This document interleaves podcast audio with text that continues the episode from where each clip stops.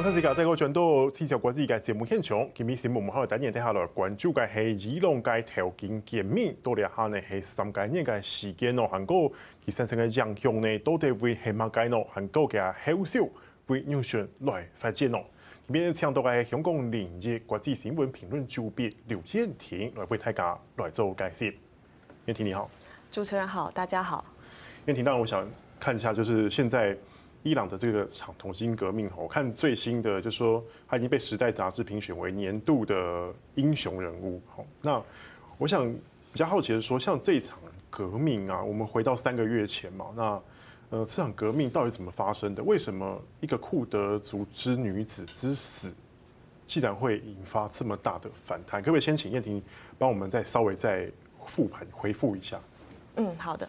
就是呢，这场革命它主要是发生于一场悲剧哦，就是在呃今年九月十三号的时候呢，呃有一个库德族的女子，她叫这个哈米尼嘛，那她就是那个时候就是她呃跟家人一起到德黑兰去玩，那她在到德黑兰的这个呃交流道的时候呢，那就被这个他们的指导巡逻队，那其实指导巡逻队就是所谓的宗教警察或。道德警察，那只是说在他们的国内，他们通常是叫这个指导巡逻或道德指导巡逻，那就是被他们遇到了嘛，那就是呃这些警员呢，就是去跟他说，哎，你头巾这样子没有戴好，那。发生这种情况之后，他就被呃带走了嘛。那当然就是说，其实这种情况在伊朗不算少见。就是说，他们自从二零零五年成立这个机构之后，那其实都会有妇女每年被取缔。那理由当然都是说你们的头巾没有戴好，就主要是服仪的问题啦。那就是，可是就是说带走之后，通常就是说呃会罚款，或是开你什么罚单，那或是说会拘留个呃大概一个小时，或有的比较严重的是拘留几天。然后给你再教育嘛，对不对？对对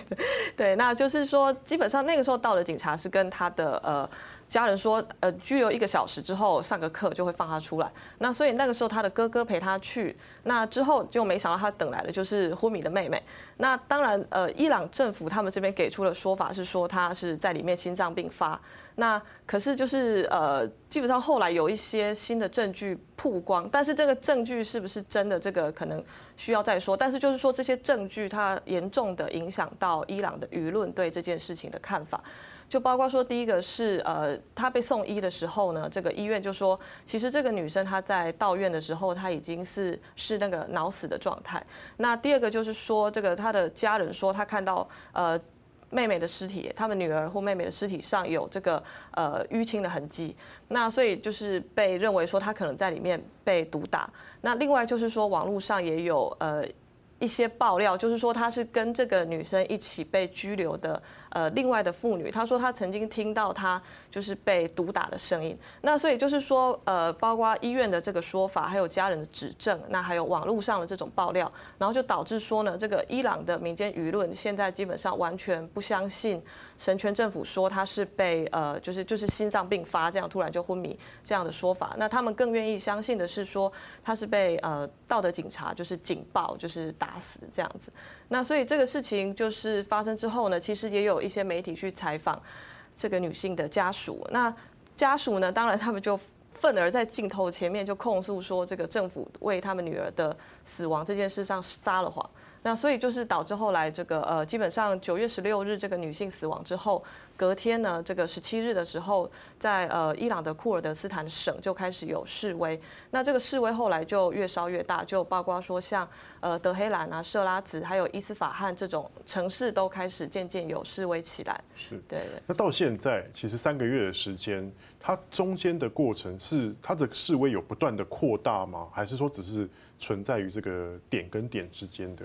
呃，其实是有不断的扩大，可是就是说，其实我觉得，呃，西方媒体在报道这件事情上，可能还是有一点失真。就是说，其实伊朗它因为它这几年经济很差，所以它的这种示威，它有一点变成是常态。就是包括说，它其实在这个二零。呃，一一呃，二零二一年开始，其实它就有一些省份，它是开始示威，是它的议题是缺水这个议题，所以外界会说这个叫水示威。那还有另外包括说像粮价上涨，还有一些呃补贴被削减，那其实它都会引发示威。但是就是说呢，这些示威就是是比较呃，例如集中在某一个区域这样子。那这一次的话，其实它虽然一开始是头巾的议题，可是就是说当它在蔓延的过程中，它在扩及到一些其实相对没有那么关注头巾议题的地方的时候呢，那它会去触发这些。地方他他们的人想要示威的议题，就例如说这个地方如果他不满粮价还是什么，那他遇到这个示威之后，他们就一起上街，有点像是跟着这个头巾的风潮，把这些议题再带进来抗议的。对对对，所以它其实是有扩大的趋势这样。可是我们也可以看到，就是说，呃，因为神权政府它也是会去镇压，所以就是说他现在就是在一个呃博弈的状态，就是说他希望借由一些惩罚的手呃手段呢，让这些民众就是回到。家里面就不要再上街，这样，所以呃，基本上现在就是一个焦灼的状态，这样。是你刚刚说现有这些惩罚手段，是指的是镇压吗？对，那包括还有说这个逮捕群众啊，然后呃，因为其实我们可以观察到，就是说神权政府基本上对于内部比较大规模的示威，他们。呃，比较一贯的说辞就是说这是美国跟以色列的阴谋，这样。那不管这是不是真的，但是就总之他们就是都是这样讲，所以他们就会逮捕一些人，然后就会说，哎，他们是拿了以色列的钱或美国的钱，那其实要在伊朗内部搞政权颠覆，那就是下场基本上都是死刑嘛。但是他不会大规模的处死，可是他会处死一些人，要杀鸡儆猴这样子。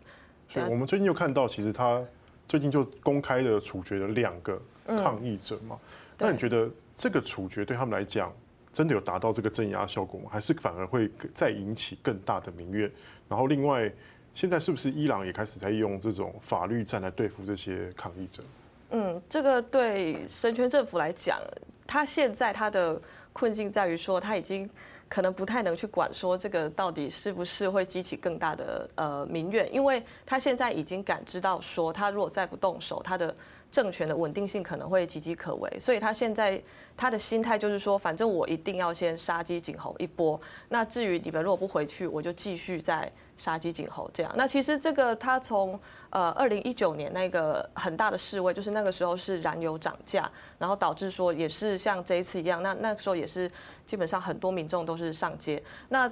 呃神权政府一贯的做法就是说，呃我先把网络先关掉。因为基本上，这个虽然他们有这个呃一些网络封锁的这种防火墙，可以呃不让民众使用什么呃社交软体啊，或是说不让民众看到一些外界的网站或资讯，或是不让民众把里面发生什么事的影片传到外面去，就是会有这样子设置。可是就是说，因为民众基本上都会用 VPN，就是 VPN 在伊朗算是很风行的一个产品，那所以就是说后来神权政府就是。呃，学乖了吧？的引号的学乖了，就是说